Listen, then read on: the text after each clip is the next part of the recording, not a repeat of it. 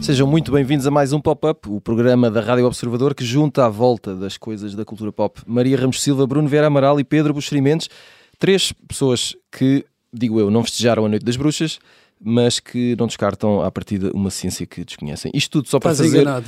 Isto... Estás Ah, enganado. pronto, cá está. Raios, pá, raios. Uh, precisamos de fotos, ou não aconteceu. Uh, portanto, não sei como é que vamos resolver isto. Um, Enviarei a pronto. seu tempo. Eu, eu, eh, confesso que só queria fazer um trocadilho porque vamos falar um pouco também de desconhecido. Porque esta semana vamos falar sobre blockbusters e vamos falar sobre Timothée Chalamet, um dos nomes mais divertidos de dizer na história recente do cinema. Mas antes disso, vamos esclarecer uma dúvida aqui com a Maria Ramos Silva na Boa Dica. Maria, nos últimos dias deste por ti a rever primeiros episódios de séries antigas. Ora, primeiro que tudo, eu queria saber, queremos todos, aliás, hum, porque é que decidiste fazer isso à tua vida com tantas outras coisas para ver e fazer? Verdade, não é? Que vida é tua Sim. para. O que é que se passa? Eu já tinha pouca coisa para me entreter. hum, enfim, só ficar um pouco mais assoberbada. Ah, mas bom, por acaso há ali, há ali uma questão ah, que está ligada com, com trabalho. Hum, vem aí uma. não, é verdade, é verdade. desculpa. É verdade. Va- vamos, vamos ter agora o And Just Like That, não é? Que é uma espécie de regresso ao sexy e a cidade. Uhum. Hum, que não é bem um follow-up, mas enfim, não deixa de ser um pouco. É a sequela possível. é a sequela possível, digamos assim.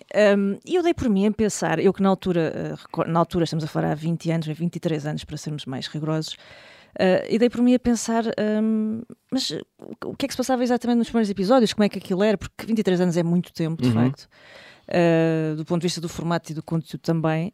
Um, e, e- e lembro-me que, que vi alguns episódios, apanhei a série, mas foi uma coisa que eu vi de forma um bocadinho intermitente e não tinha de facto memória nenhuma desses episódios de arranque e depois percebi porquê, porque de facto nunca os tinha visto. E então dei por mim a, a revê-los um, e a pensar, ok, sim, isto continua a fazer sentido e percebe-se o, o sucesso na altura e enfim, podemos discutir se, se este follow-up fará ou não sentido, mas era, era uma boa série dentro do género, para quem gostava, obviamente. E depois entras, da- dás por ti entrar num buraco negro, não é? Numa Uhum. espécie de poço sem, sem fundo, porque depois há uma série de outras séries, passa a redundância, que tu te lembras, bem, e É uma espécie, é é uma espécie de scroll infinito, não é? É, é. um, e depois pensas, bom, e agora extra trabalho? E se eu fosse ver como é que como é que começava o Seinfeld, o sei lá, o- eu já nem sei o que é que vi, o Voltei aos Sopranos, o, o The Office, claro, entretanto dás por ti e já vais no décimo episódio, porque aquilo depois não é só um bocadinho, não é? Uhum. Aquilo depois eh, tem ali um efeito é. aditivo um, e portanto tu acabas por concluir algo que eu acho que já, que, já, que já tinhas como ponto prévio antes de partires para este exercício, que é aquilo que tu já achavas que era bom continua a ser boa televisão, ou continuas a, continua a fazer sentido hoje, eh, e não é penoso de facto assistir àquilo, por mais datado que possa ser, não é? Porque há ali uma série de, de experiências que não deixam de ser eh, um, algumas cápsulas do tempo. Eu, eu olho hoje, regresso ao, ao, ao The Office, quer dizer, começando por uma empresa que está ligada ao papel, eh, rodeada de fotocopiadoras, faxes, eh, agrafadores, tudo aquilo parece, enfim, relíquias, não é? Um conjunto de relíquias prestes a desaparecer. Eh, Mas também um sonho de burótica. um sonho, um sonho. eh, e depois um sonho ainda maior porque eh, aqueles atores são, são extraordinários, porque o texto é ótimo, porque as piadas, pelo menos para uma pessoa como eu que se ri imenso com um agrafador dentro de uma gelatina amarela, eh, continuam a ser boas. E portanto não precisa de muito mais para, para se dar por contente. E depois... eh, e sem, sem, sem ter aqui este efeito de nostalgia, eh, porque não, não, não, fiz este exercício naquela ótica de ah, isto antes é que era bom e hoje já não se fazem boas séries, não é nada disso. Mas há de facto ali um reencontro com um formato do qual eu tenho algumas saudades, nomeadamente eh, daquelas séries curtinhas de 20 e tal minutos, 30, que não iam além daquilo, e que tinham ali tudo o que era necessário num episódio. é? Eh, Aquilo era tudo muito ao osso eh, e tu numa noite, sem querer, podias ver eh, dois ou três episódios, de facto aquele ritmo permitia essa gestão. Hoje é um bocadinho mais difícil, é? nós temos séries que são quase filmes e filmes que entretanto depois transformaram em, enfim, blocos com três horas ou mais. Um, mas de facto fiquei, fiquei contente. Portanto, agora. não, diria, não dirias que antes é que era bom, Não, não, não, não. mas dirias Mas fiquei contente por perceber que, que houve coisas feitas há 20 anos que continuam a resistir muito bem a esta prova do tempo. eh, E Uhum. de facto nós não estamos enganados. Quer dizer, não, eh, obviamente que há ali uma série de, de- de- de alterações. Se calhar vista- estamos. Opa. Pronto, pronto. Já, já vou dizer. Já lá vamos, já lá vamos. O Bruno hoje está com, está, eh, não sei, tem um síndrome um bocado de Deus, não é? Aparece aqui a Não, voz que dele, eu- Para, chatear. cai, cai aqui em cima. Mas É o, Plebismo. é o Morgan Freeman, é o Morgan é Freeman. o nosso Exato. Morgan Freeman, é verdade. É o vosso, o vosso. Mas bom, não Peço percamos desculpa. tempo, Bruno. Não, não, espera, Por espera. favor. Não, que espera que eu eh, ainda vou mandando aqui dentro da possibilidade. Pedro Buxeri Mendes, hum, tu que. Isso está para acabar. Ora bem, tu que. Isto está a correr bem. Uh, tu que não tens Morgan Freeman, uh, falávamos há dias, porque nós falamos muito, as pessoas é que não sabem, uh, sobre questões técnicas da televisão, coisas que poucos de nós dominamos, mas que tu ainda assim sabes qualquer coisa. Falávamos de primeiros episódios de séries como o, tal Seinfeld ou Os Sopranos. Uh, de como ainda foram feitos no formato 4x3, uh, que não existiam, não, não foram feitos com uh, câmaras digitais. E a minha pergunta é, a ti, como técnico de televisões, uma profissão que já não existe, isto importa no produto final para o espectador ou, ou é só trivia que importa para especialista e de resto não tem grande valor? É, é, bom, a primeira coisa espantosa é que a luz da televisão, aquela luz de chapão, aquela luz muito luminosa, muito Uhum. branca, é uma invenção do diretor de fotografia do filme Metrópolis, do Fritz Lang, que fugiu para a América por causa do nazismo e foi inaugurado no, no, no programa I Love Lucy. Eh, Não sei se lembra de Lucille Ball, não sei se o nome vos- é familiar, chegou a Sim, sim. na RTP, obviamente. Pronto. Até acho que vai haver agora um filme sobre, sobre o casal. E essa luz ficou perpétua na televisão até há 20 anos, coisa que o valha. Se nós virmos os primeiros episódios de Sopranos ou os primeiros episódios de Seinfeld, que são mais antigos que os dos Sopranos, claro, vemos que a luz é muito aberta, que há poucas nuances eh, que eram eh, próprias do cinema. O, o- o televisão, ou, ou- ou fotografia, ou cinema são essencialmente luz, domínio de luz, mais luz, menos luz.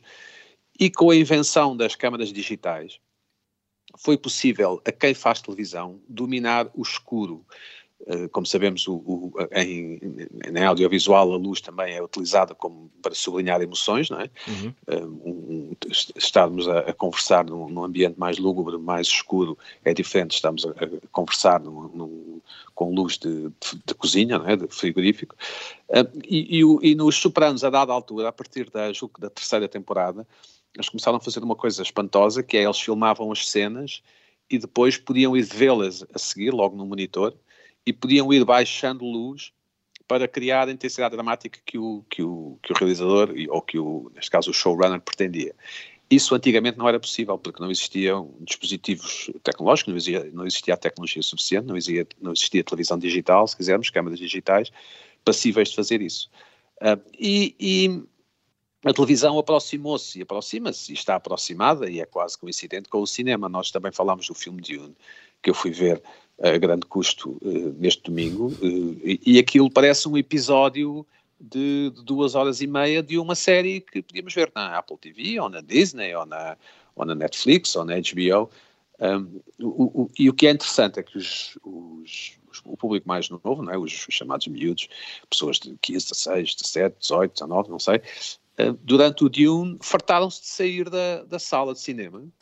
Eu nunca vi tanta gente a sair. Depois voltavam, mas, mas porque de facto eles estavam a ver um episódio gigante e o que nós fazemos num, num episódio de televisão, julgo eu, eu pelo menos faço, é distrair-nos muitas vezes, não é? Já não somos, eh, já não somos, já não é um, um, um imã, não, já não é magnético, não é? Porque já vimos tanta série tão boa, tão espetacular, com os chamados efeitos especiais tão incríveis, que para nós, hoje em dia, é absolutamente banal, não, não há ganho marginal em estar a ver o Dune ou estar a ver um episódio de uma série como aquela que há agora na, na Apple, julgo que se chama Fortaleza, inspirada na, na, na obra do Isaac Asimov. O Foundation. Uh, Foundation, exato. Uh, um, que eu tentei ver aqui em casa, eu, eu gosto bastante de clássicos de ficção científica na teoria, portanto em livro, como gosto de Dune, como gosto da obra do Asimov, ou pelo menos alguma, e é difícil de ver, porque é mais uma série em que eles estão no fundo de Rob, tem umas espadas, há uns venenos, há, um, há uns feiticeiros. No espaço anda-se muito e viajam nas estrelas, exato, e, viajam, e viajam imenso nas estrelas. Um, mas sim, eh, para te responder, para finalizar, a, a tecnologia em televisão ou em cinema é vital. E, e, e, e condiciona muito mais do que julgamos a percepção que temos da qualidade das séries, neste caso, é o que estamos a falar. uma, as séries têm que nos parecer contemporâneas, a não ser que estejamos na disposição de ver clássicos, só, só para acabar. Eu, eu, passei aqui a parte, parte do início do ano, deste ano de 2021, a ver a série Galáctica, que é uma série do princípio deste século, e que é uma série que, que é um clássico de ficção científica, é considerada, aliás, uma das melhores séries de sempre de ficção científica, mas tem muitos planos absolutamente risíveis. Eles, eles, as naves estão, por exemplo, numa espécie de armazém que podia ser ali o, o armazém onde a Vorten guarda as televisões. Portanto, não, não havia naquela altura a preocupação que há hoje e, sobretudo, não havia o chamado CGI, não é? O, a realidade virtual, em que tu podes construir cenários atrás e que parecem, parecem uh, uh, reais. Eu aconselho as pessoas que tenham Apple TV a verem os vídeos, pequenos vídeos que há a seguir aos episódios da Morning Show onde eles mostram como fazem algumas partes e há uma cena espantosa em que a Jennifer Aniston está a cortar lenha numa casa lindíssima no campo, em Vermont ou não sei o quê, mas no fundo ela está num estúdio, porque aquilo é tudo, é tudo falso, é tudo realidade virtual. E aconselho vivamente para verem até que ponto a capacidade da televisão e, da, e do audiovisual chegou. Bruno Vera Amaral, uh, antes de, de, continuarmos a falar deste tema, diz-me só uh, um pequeno resumo da tua Noite das Bruxas, então, já agora, já que passamos por isso. Ah, quem tem filhos tem que andar aí a, a pedir eh, doces ou ameaçar travessuras. Assim, ameaçar assim, ameaças... Não correu muito bem, não, não, não conseguimos okay. reunir um, um, um, grande pecúlio. Okay. Uh, os vizinhos não estavam sensibilizados uhum. para esta prática uh, indígena, Exato. recentemente indígena. E então tivemos de voltar para casa um pouco acabrunhados, tristes, macambúzios, diria. E tu lá foste escrever mais um livro. É verdade. A vida é assim. Muito bem, voltando aqui a este tema. Uh, tu és uh, rapaz que aprecia um bom fundo de catálogo e que mexe no passado sempre que pode, ou, ou, ou nem por isso e dedicas-te mais às, às novidades? Faço um pouco como a, a Maria, que é uhum. ver assim aquelas, aqueles episódios eh, curtinhos de séries eh, de, de comédia, como o Seinfeld ou também o, o, The Office. Mesmo que já tenhas visto. Mesmo, mas eu, eu, a verdade é que eu, eu, também não tinha visto grande coisa. Okay. Na altura do Seinfeld íamos vendo uns episódios, sim, sim, mas sim. Não, eu não tinha nem a disciplina, nem o tempo, nem a vontade sequer para acompanhar uma série por exemplo, às quartas-feiras à noite ou às terças-feiras à noite, todas as semanas. E então isso agora, com a disponibilidade de, na, nas plataformas de streaming, permite-nos ir ver um episódio, depois ver o outro daqui a duas ou três semanas, sem essa preocupação de, de cancelarmos todo, todas as coisas de, para a terça-feira à noite para podermos ver um episódio da série.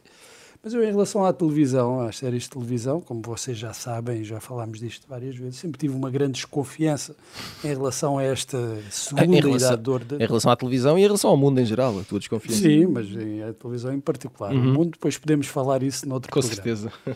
Uh, em relação à televisão, sempre fui muito desconfiado porque, lá está, não tinha a disponibilidade, não tinha o tempo, não tinha o interesse para estar a ver uh, séries que se prolongavam por não sei quantas temporadas. Achei, achei que isso era, era uma coisa de pessoas com uh, muito tempo livre, que não sabiam o que fazer ao tempo, então punham-se a, ver séries. E sempre detestei essa ideia de que as séries de televisão estavam a substituir o romance e o cinema, uma ideia completamente idiota Uh, uma série de televisão pode ser muito boa nos seus termos, mas não, não tem comparação. Uh, não se pode comparar, por muito boa que seja, com, com um romance, da mesma forma não podes comparar um romance com um filme, enfim. Uh, e então isso permitiu-me chegar aos 40 anos com muitas séries para ver. Séries que eu nunca tinha visto e séries muito boas, por acaso, que fui descobrindo ao longo dos últimos anos, em que tive, tinha já um bocadinho mais de tempo livre. E mesmo hoje, Uh, tenho uh, muitas séries que gostava de ver e que ainda não vi, o Mad Men, por exemplo, ou o Homeland, uh, West Wing, Boardwalk Empire, todas essas séries eu nunca vi isso, do princípio ao fim. Vi uns episódios assim esparsos. Então estou naquela situação um pouco vantajosa que quando não há nenhuma série que me esteja a captar a atenção naquele momento, posso ir a esse, a esse catálogo, que no fundo não é revisitá-lo, porque nunca, nunca o visitei, é, é conhecê-lo pela primeira vez. É uma vantagem de quem desconfiou muito ao início desta idade de ouro da televisão. Isso traz provavelmente é um, estava enganado. Isso traz é um problema, que é depois como é que escolhes o que ver no meio desses clássicos todos, não é? Não, é que esses clássicos já estão firmados, não é? é pode-me perguntar a mim, pode-me perguntar a mim. Posso perguntar ao Pedro.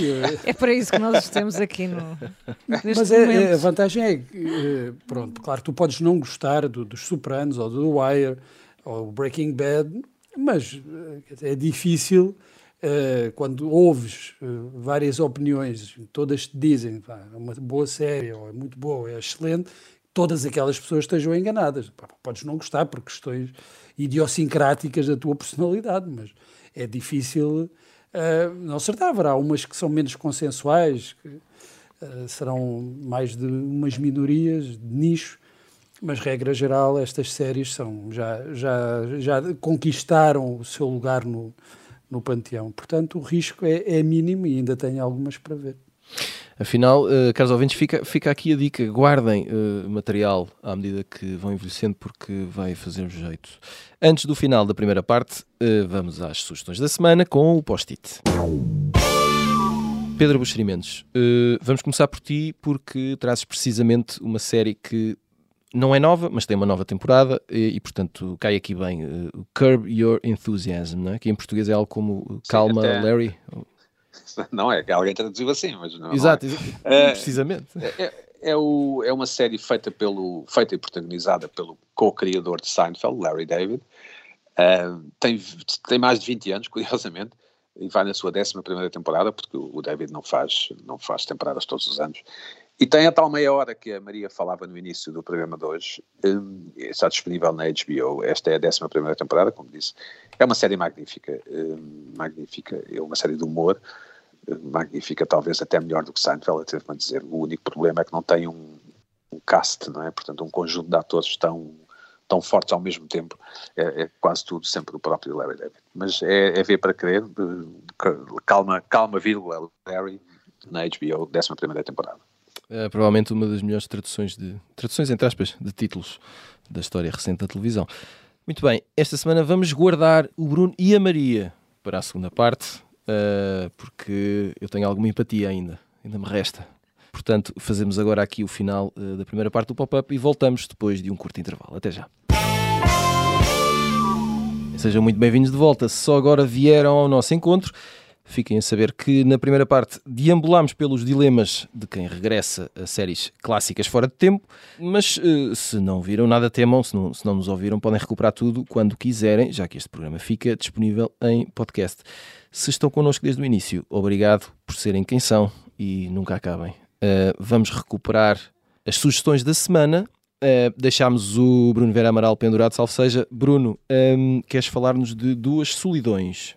Duas Solidões é um livro uh, que é a transcrição de uma conversa entre Mário Vargas Llosa e Gabriel Garcia Marques em 1967 em Lima, quando eles ainda se estavam a afirmar no panorama da literatura latino-americana e mundial, mas já, já tinham tido algum sucesso. O Garcia Marques tinha acabado de lançar o 100 anos de solidão, o Vargas Llosa já tinha publicado alguns dos seus livros uh, mais célebres, como a, Casa Verde, que até tinha vencido na altura o prémio Rómulo Gallegos, e é uma conversa, é um documento muito interessante, porque o Vargas Llosa assume a posição de entrevistador, uh, ele sempre teve essa vocação mais teórica, enquanto o Garcia Marques uh, era mais instintivo na, na sua escrita e, e, tinha uma grande relutância até em, em, teorizar muito sobre aquilo que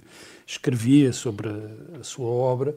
E temos então o Vargas Llosa a tentar uh, pô-lo a falar sobre os mecanismos do, dos seus romances e ele a resistir um pouco, e ele, Garcia Marques, a resistir um pouco. É um documento muito interessante, até tendo em conta depois o desenvolvimento da, da relação entre os dois, que acabou numa inimizade que durou para a vida inteira.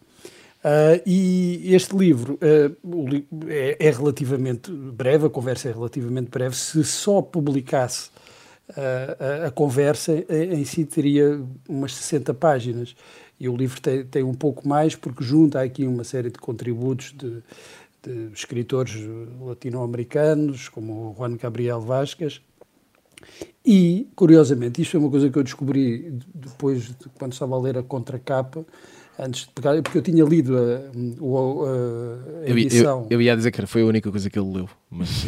Não, a edição, a edição espanhola. Não, eu já tinha lido e não tinha lido este. A, portuguesa e descobri que, além de todos estes contributos, tem um prefácio do Pedro Mexia. E a minha pergunta é: porquê? Não consigo ter uma resposta. Eu gosto muito do que o Pedro Mexia escreve, das crónicas do Pedro Mexia, mas o Pedro Mexia deve escrever uns 100 prefácios por ano. E, e não encontro, apesar de até ser um bom resumo do livro, este, este prefácio, não encontro assim uma explicação para o Pedro Mexia ter uh, feito o prefácio deste livro. Não, sei, não, não é o número de páginas? Não é, não é o número de páginas não, não. do original? Uh, claro Ou seja, que... o livro não é fininho? É, por isso, por, por isso, é que tem estes pôr um contributos prefácio, e, um prefácio, e, um prefácio, não é? Agora o que eu não percebo é, é porquê o Pedro Mexia?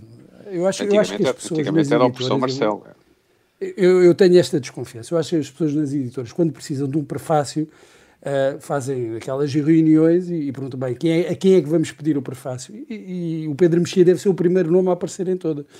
Uh, e, e, então temos aqui mais um, um, prefácio do Pedro Mexia. Eu não era para falar disto, mas como deparei com, com um prefácio, fui surpreendido por mais um prefácio do Pedro Mexia. Meu caro amigo, tu podes falar do que tu quiseres. Resolvi, resolvi falar enviamos sobre um abraço, esse assunto. Enviamos um abraço ao Pedro Mexia. Um abraço sentido e, e caloroso. Mas uh, só para reforçar este programa. E é bom, o prefácio é bom, claro. é pequenino, mas é, é bom, tem, ainda, ainda por cima tem isso, não é? que normalmente ele, ele escreve, escreve, mas não se é percebe é muito bem mas é bom. Um, o, nós, nós damos muitas respostas, mas também fazemos perguntas, e no fim do dia é isso que importa. Maria Ramos Silva, tu queres trazer um pouco de, de espírito? Depois disto, Cosmo... Hum, mais nada, que é que trazer, já não? dizia António Antunes, queres trazer-nos uh, Colin Kaepernick? Quero. Uh, é uma sugestão com bastantes reservas, ou pelo menos algumas. Uh, eu tinha curiosidade uh, conhecer um bocadinho melhor a história do, do Kaepernick, não é? o quarterback, não é? o jogador de futebol americano, um, que entretanto se tornou ativista e que desde 2016 é sobretudo mais conhecido por se ajoelhar em momentos Uh, importantes, como aquele em que toca o hino uh, norte-americano. E por ter sido ostracizado. Também, depois, não é? Depois na, na, sequência disso tudo. Um, mas eu acho que é um daqueles casos em que se falha ali uma oportunidade para de facto fazer uma coisa que, uh, enfim, permita fomentar essa simpatia ou pelo menos empatia com a figura e com o trajeto do, do Kaepernick. Para já porque tem esse formato uh, meio dramatizado, não é? Em que se ficciona ali com recurso a outros atores uh, os primeiros anos do, do, Kaepernick. E depois eu acho que cede essa tentação de, em vez de personalizar o que reforçaria essa, essa força e importância do, enfim, do seu trajeto e das suas posições, um, acaba por generalizar muito uh, e por descambar para um enorme panfleto e, portanto, deixa-nos sempre assim um bocadinho uh, de pé atrás uh, e, e, talvez um bocadinho divorciados também dessa, dessa história que, à partida, de, suscitaria imenso interesse, pelo menos a mim, Uh, e, e, pronto, é, é isso. É, vejam, porque eu acho que vale sempre a pena ver se tiverem alguma curiosidade, como eu tinha pela figura, mas há de facto esse, esse disclaimer que vale a pena introduzir aqui, porque não me convence a 100%. Uh, e é uma pena, acho que ele merecia de facto um bocadinho mais. Muito bem, agora que arrumámos as sugestões da semana, é hora de falarmos de blockbusters, ficção científica, Dune e, mais uma vez, Timothée Chalamet. Tudo num bem aviado pop de arroz.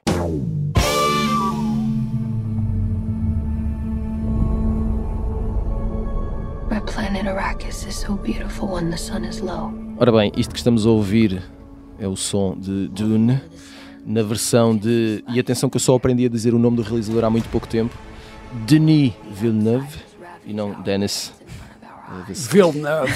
A ver se, Denis Villeneuve. A ver se corrigimos isto. Eu ouvi o próprio. A, texano. Exato, eu ouvi o próprio a dizer o, o, o, nome. E, porque eu acho, eu acho que é melhor. Vale é, é, Denis Villeneuve. Denis Villeneuve. Denis Villeneuve. Exato, cá está o Bruno, sempre, sempre a ajudar. Jean-Luc Godard. No meu sotaque francês. Um, Pedro Buxeri Mendes, uh, foste ao cinema e, portanto, isto só por si merece todo o nosso tempo e atenção. Já aqui soubemos que foste ver o Dune. Um, e o melhor uh, de tudo é que, nas tuas palavras, uh, saíste da sala de cinema sem saber que opinião ter. E eu quero saber é como é que isso é possível, o que é que aconteceu. O Bruno leva os filhos ao, ao Halloween, ele leva os meus filhos ao cinema. Ei. Também já são crescidos. mas já são crescidos. Ou eles é que quiseram ir, já não lembro bem pois qual é. é. a ordem dos, dos tempos. Mas pronto. Uh, é isso, não sei bem o que é que é deixar. Uh, o, o, o, o Dune, como sabemos, é um livro, originalmente o source material, como se diz agora, é um livro dos anos 60. Uh, segue todos os tropes que nós estamos habituados a ver na ficção científica, em especial a seguir a Star Wars, não é? Aliás, o, o, parece que o, o Frank Herbert, é o autor do livro, Exatamente, mas é, isso. O romance é de 68, algo assim. Foi que eu disse, foi 65, foi isso, meados dos anos 60. Exato. Mas segue os tropes que nós estamos habituados a ver desde Star Wars, porque o livro não existia em versão uh, audiovisual, não é? Em uhum, versão. Exato. E o Herbert uh, até criou com os, com os tipos uma, uma espécie de sociedade We're Too Big to Sue George Lucas Society, ou seja, porque parece que o Lucas uh, terá pifado algumas histórias, algumas uh, táticas e histórias do, do, do, do livro do, do, Frank Herbert. Sim, sim, sim. Ou seja, aquilo como eu dizia na primeira parte, temos pessoas em robes, grandes desertos e também deve haver para lá gelo, suponho eu, eh, naves, feiticeiros, povos diferentes, etnias diferentes. A verdade é que é um livro que vendeu imenso, é um livro com imensas páginas, acho que mais de mil, que eu acho que li em, quando era jovem. Sem prefácio. Não tenho a certeza absoluta. Vi o filme com o Kyle MacLachlan, mas, mas acho que li o livro também, embora não, não possa garantir, não me lembro. O prefácio do Pedro Mexia. Exato. Não, não é. Não, este tinha páginas é? suficientes é? para, para, para, ser, para pedirem 40 euros por ele. Por acaso é acho que a nova, a nova edição uh, da Relógio d'Água também tem um prefácio. Se não estou em erro, vou consultar isso depois digo. E, e diz-nos tá, quem faz. E, e, e, e o filme, uh, uh, enfim, os, os, estúdios não é? estão sempre à procura de source material. Muita gente não sabe, mas, por exemplo, os, a Guerra dos Tronos, os livros da Guerra dos Tronos, foram comprados uh, na esteira do sucesso do Senhor dos Anéis, ou seja, eu, os tipos dos, dos, grandes estúdios americanos repararam, espera lá, mas as pessoas gostam de coisas com espadas e feiticeiros Exato. e mantos, então deixa-me cá comprar os direitos de tudo o que está mais ou menos disponível aí no mercado e a Guerra dos Tronos estava disponível. Isto no início do século passado, ou no final do, no, no início deste século, final do século passado. Uh, com, com Dune é sempre a questão de uh, isto é demasiado bom para não ser adaptado ao cinema, e agora temos finalmente uma segunda adaptação do tal Denis Villeneuve, como tu dizes, uhum. uh, que era o realizador de Blade Runner, e eu não sei o que é que é deixar, porque, por um lado, a história é, é, é, empolgante, não é? E é fácil de consultar, há um, há um há um planeta, há um planeta que tem uma especiaria e é um deserto, e depois há lá um verme, um verme das areias, e depois há um tipo que é, que é rei ou que é imperador, e depois há um, há um filho, e depois há uma mãe que é meia feiticeira e boa e tal. Uh, mas, mas ao mesmo tempo tem, tem um lado bastante aborrecido e monótono, porque, porque o filme comete a imprudência, quanto a mim, claro, se me tivessem perguntado, de exibir eh, tecnologia, portanto, no grande ecrã, que as pessoas têm disponíveis já nas séries. Quer dizer, eh, ninguém quer ver grandes travelings de imaginários de mundos e de naves e do que for, porque nós já temos isso tudo eh, desde há muito tempo. O, o, uma das razões, várias, claro, mas uma das razões porque Star Wars foi tão popular foi que nos deu essa magnitude espacial, não é? de, de vermos até aos confins de planetas e universos e o que for. E, e a ficção científica é muito isso, não é? Mundos imaginários e, e longos e, e infinitos e, e, para além da, da, velocidade da luz. E, de maneira que eu ainda não sei bem se gostei de Dune ou não, ou se vou sequer ver a segunda parte, porque este filme é, é apenas a primeira parte. Um, e é isto, e é isto. Muito bem. Um, Bruno Vera Amaral, um, tu leste o livro? Comecei a ler. Okay. Nesta edição mais recente comecei a ler, mas não, não é, não é a minha praia, tiveste... não, não, é a minha duna. Exato, entretanto também tiveste Noite das Bruxas, etc. Portanto, não há tempo para tudo, não é? Um, não sei se viste o origi a, a primeira adaptação de 84 do, do David Lynch. Vi, mas também desisti. Eu lembro-me que passou uma uhum. vez numa daquelas sessões de, que se chamava Lutação Esgotada. Sim, sim, à quarta-feira, que tinha. E, os... eu, e eu detestava ficção científica, sempre detestei uhum. esses Hobbes e essas histórias de Vocês e os crísticas dos sempre testei essa, essa coisa toda, o Star Wars abomino. Uhum. Uh, ainda, ainda há pouco tempo os convidados fiz um esforço para, para ver. Não, fiz um esforço para ver o Star Wars, mas é uma sim, coisa sim. que ouviste com 12 anos uhum. e, e, adoraste, ou oh, então é, percebo, é, sim, absolutamente ridículo. Mas aí eu percebo e, e, até certo concordo contigo. Acho que uma pessoa que caia de paraquedas aos 40 e tal no universo de Star Wars, 90% de probabilidade não vai gostar. Sim, não, não, não, não, diz rigorosamente nada, mas já na altura eu não, eu não gostava e, e o filme, o, o, filme do, do David Lynch é, é um bocadinho esquisito, né? para o miúdo que eu era e que estava a ver aquilo, era assim uma, uma coisa um pouco confusa. Acredito que o Star Wars seja mais vá, straightforward. É? Uhum. Na, na, é, sim, uh, sim. E, aqui, e aquele, pronto, é um bocado ali com, com aquelas cenas lynchianas. É mais comercial, é, é, mais comercial, sim. É, é, é mais, uh, dizer, não, não tem ali grandes uh, devaneios. Não? É? Mas o George Lucas não, e o David não. Lynch são capazes de ser o, os, os, realizadores mais antitéticos do, uh, do, do, do, cinema. Sim, é verdade. se pensares no, no George Lucas, o, o, realizador completamente diferente do George Lucas é o David Lynch.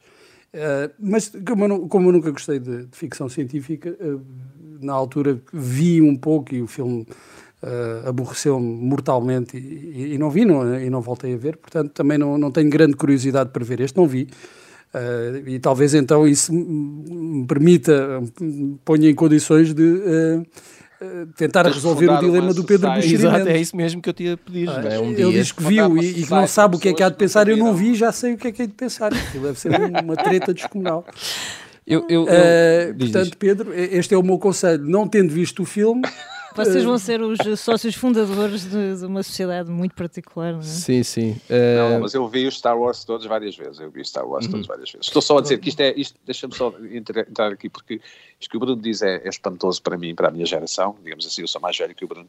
Porque eu também conheço, tenho outro amigo de, de, de que ainda não tem 40 anos, que nunca viu sequer um frame do Star Wars e vive bem com isso isso para mim é espantoso e acho que podiam fundar mas uma eu, sociedade. Eu, tentei, eu, já vi um frame, mas também não vi mais do que isso, vou-te dizer. eu vi, aliás, e vi aquele que, qual é que é aquele que costuma ser... Vê lá o que é que vais dizer. O melhor, o não sei se é o Império Contra-Ataque. Qual é que é o melhor? Sim, o Império Contra-Ataque. É, esse, é, esse, é, esse, é, o, é o melhor. É o pois, eu, eu, eu esse vi para aí 30 minutos e disse, não, isto não é Pronto, para mim. Então, vai, então não podes fazer parte da sociedade. Então se calhar não vale a pena tentar ver os outros. Eu queria só por aqui... Uh, já agora, também de vez em quando posso dizer qualquer coisa. Eu vi o Dune, esta nova adaptação, e devo dizer que gostei muito, apreciei bastante. Acho que é um belo filme de ficção ah, científica. Sem... Mais uma razão para não ver. Exato, exato. Sem. E há uma coisa curiosa que é: não há uh, quase. Tirando as naves, que ainda assim são muito toscas e pouco aerodinâmicas, aquelas grandes pelo menos, quase não há tecnologia neste filme. Não há. Uh, mas isso tem a ver com o original. Claro, o exatamente. Do, tem a ver com a história, não é? Uhum. A história, portanto, não há. A história é passada num mundo onde a tecnologia Exato. desapareceu, digamos Os assim. Os computadores certo? e todas essas coisas que nós normalmente associamos à ficção científica são, são coisas que estão fora. Mas é? há espadas, há espadas. Há espadas, e espadas uh, quase místicas, atenção. Uh, eu acho que este filme capta bastante melhor uh, o lado mais denso uh, da história original, o, o, filme do David Lynch, sobretudo visto agora, obviamente que, enfim, 84 vai há muito tempo, mas parece demasiado pateta uh, tudo aquilo, uh, e eu acho que a história é muito boa, a história do livro é muito boa, está bem transformada uh, no filme. Eu, eu, gosto dos mantos e dos robes. Acho, robes. acho, que tudo aquilo faz imenso sentido. Uh, quero muito oh, ver oh. a segunda parte e a banda sonora é ótima e eu gostei oh, muito. Tiago, Nós podemos ir para casa. É um belo momento de cinema. Foi Tiago, vamos ver uma coisa. Eu sei que tu viste o filme mas isso não dá o direito de emitires a opinião, de sobrepores, de te sobrepores ao painel é uma vergonha. sobretudo às pessoas que, que não, não, viram, viram, o filme. É verdade, é uma vergonha. Mas, Olha, mas ele não está sozinho. Eu, eu vou, Maria Ramos Silva. Vou desempatar aqui a coisa. Eh, eu não ia com grande expectativa, um porque não sou. Até porque tem naves. até porque tem naves. Mas bom, uh, não sou fã número um de, de, ficção científica. Pensei, porque já tinha lido ali algumas críticas, que de facto fosse bastante aborrecido. Não é assim tão aborrecido. Eu acho que tem essa virtude, tu falavas há pouco esse detalhe, sendo uh, imaginando um cenário de futuro, não tem aquele cocktail, não é, de tecnologia sim, sim, sim. Uh, e depois também não tem essa dimensão de Marvel, não é? Em que de repente tu tens imensa ação e, e, e uns quantos heróis podem estar uh, ali no não, combate. Não, a história é muito tempo. linear, é, não é? Pronto, mas eu, eu percebo que uh, haja de facto muitos miúdos que se vejam uh, ah, claro. forçados a sair da sala sim, de cinema sim. porque não aguentam aquilo, não é? Uhum. Porque de facto aquilo impõe-te um ritmo que não é propriamente o ritmo do, do filme da ação, é uma coisa bastante mais reflexiva, quase onírica, não é? Mas depois tens esse lado de, de, épico que eles conseguem montar, não é? Com os tais robos e com. E tem a Charlotte Rampling a fazer aquele momento fantástico de bruxa. Pronto, e faz assim, aquilo muito bem. Depois é, é, é, é, muito curioso, porque para já nós partimos de um, de um, livro que, tendo vendido muito, começa por ser mais um daqueles casos clichê, recusado pá, 20 vezes uhum. até ser publicado. Depois tens toda tens essa fase de, de, de primeira adaptação do, ao cinema do, do, Lynch, em que, na verdade, se dizia, críticas à parte, que começávamos desde logo por um livro que não era facilmente adaptável, ou que era mesmo inadaptável ao ecrã. Uh, eu acho que o, Villeneuve, assim, no Blade Runner, talvez tenha cometido ali um, certo sacrilégio, não é? até porque não, não valia a pena, mas neste caso parece-me que foi relativamente bem conseguido.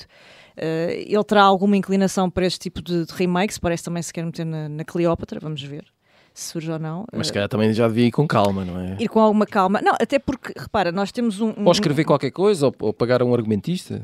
Pronto, até porque nós Original, temos aqui, é. nós não sabemos sequer se, se, esta segunda parte vai, vai de facto uh, ver a luz do dia. Não é? Diz que sim. Diz que sim, está em pré-produção. Uh, este filme teve, conta o pai, com um orçamento de 165 milhões em bilheteira, já fez mais do dobro, portanto está à vontade em termos de, de, rentabilidade. Agora, uh, pode não chegar, e, e, eu acho que, pelo menos a avaliar por algumas reações uh, das pessoas que viram o filme, uh, há essa, essa percepção também de que, ok, isto foi quase um aquecimento para uma segunda parte, mas será que ela vem mesmo?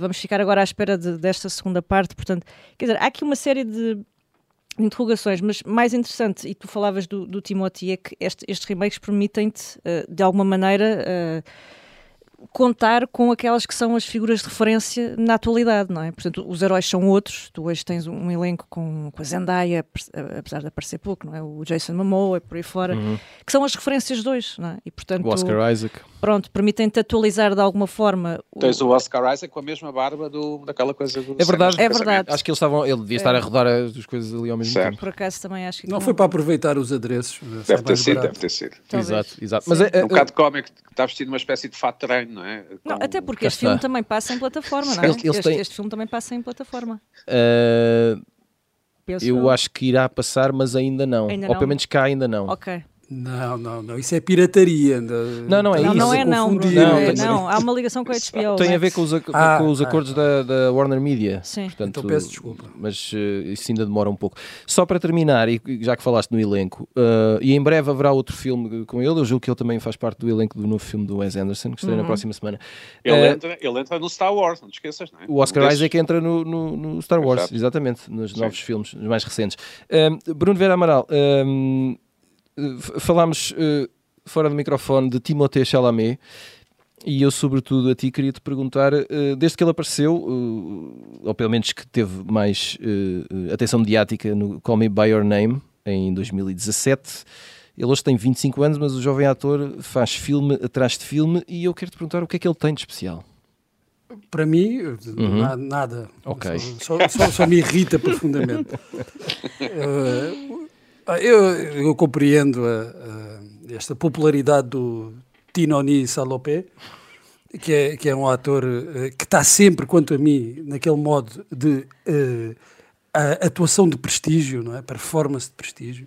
Assim, a piscar o olho aos independentes, acho que é, é absolutamente eh, normal que ele uh, esteja num filme do Wes Anderson, que é também um, um cineasta que, que, me irrita um bocadinho, mas, mas acho que nasceram um para o outro. Mal posso esperar, vamos todos ver o filme do Wes Anderson e vamos dois, tratar disso. Somos dois. É, pá, temos ver. É, é, acho que, que, está no. no bem, é, fazem uma, uma dupla uh, maravilhosa para eu não ir ver o, o filme.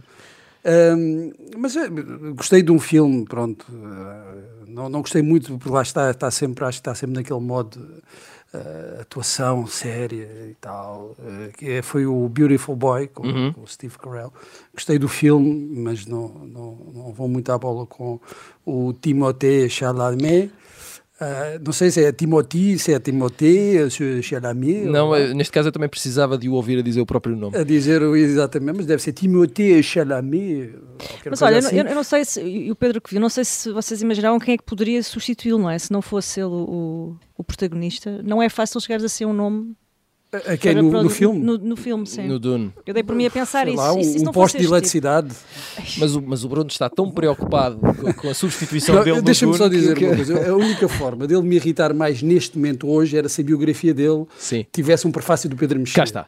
Pronto. Ora, cá está. Era isso. No- Aí é que era o, eh, o- o limite. Aliás, eu acho que o Pedro Mexia já deve ter escrito uma, uma crónica sobre o, o Timothée Chalamet. Já deve ter escrito quase de certeza. Mas depois para a próxima semana também. O, confio. O Chalamet é americano, não é?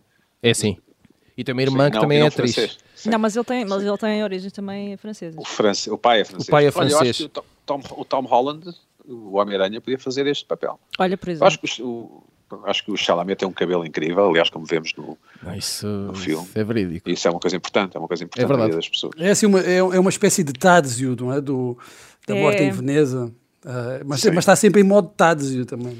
Mas, mas Ele também, é, ele é totalmente tutado. É mas verdade. também ninguém esperava esta comparação.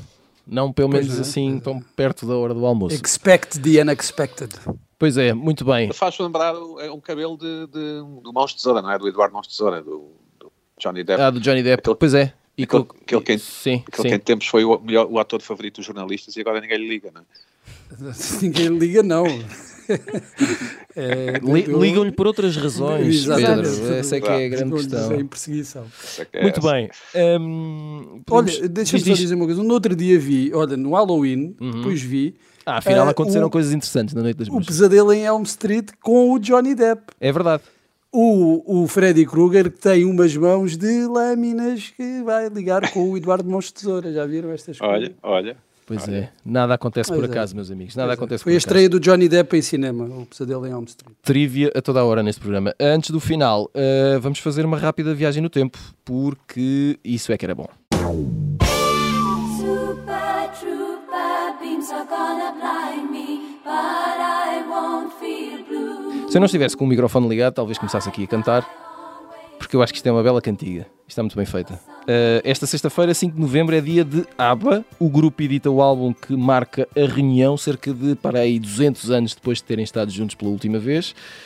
Ahm, e por isso queria perguntar-vos, muito simplesmente, qual a vossa cantiga favorita destes suecos, Maria Ramos Silva. Eh, epá, eu gosto do Dancing Queen, eu vi que o Pedro, eh, o Pedro adiantou-se e, e presumo que também vai nessa linha, mas eu acho que é uma daquelas canções que nos chama para a pista de dança, não é? Não há ali grande volta a dar. E depois, e depois disto, meu Deus. Eh, Pedro, eh, defende então o teu Dancing Queen rapidamente. Não sei se iria dançar com a Maria, mas é de facto a Por que minha não? música favorita. Eu não E disse que é sim, acompanhada, atenção. Sim. É que certo, a. ABBA dispensa companhia. Pois é. Bom, Até, bom. até porque eles já são quatro. Eh, Bruno Vera Amaral, acaba lá nisto noutro tom, por favor. Ah, sim, então vou falar a sério. Ah, eu gosto muito desta do Super Trooper, mas do início, daquela parte inicial e depois Sim, do sim. piano, acho que é. Ah, a entrada, depois acho que a música, a canção não está à altura desse, de- desse início, mas esse início é, é das coisas mais geniais da música pop. Gosto também muito do One of Us Uhum. e o Winner Takes It All, são as minhas três preferidas do, do Zaba. Mas eu gosto E o muito da Volevo coisa do também é Zaba, bom. pá. Agora Eu, estou o Zaba, para mim, é, é um antídoto contra o Timothée Chalamet. Tal eh, vai um programa usado, o, o Tiago Pereira. Tal vai um programa inteiro usado. Muito bem, uh, vamos a isso, é um desafio e eu aceito. Chegamos ao final de mais um pop-up. Voltamos na próxima semana. Até lá.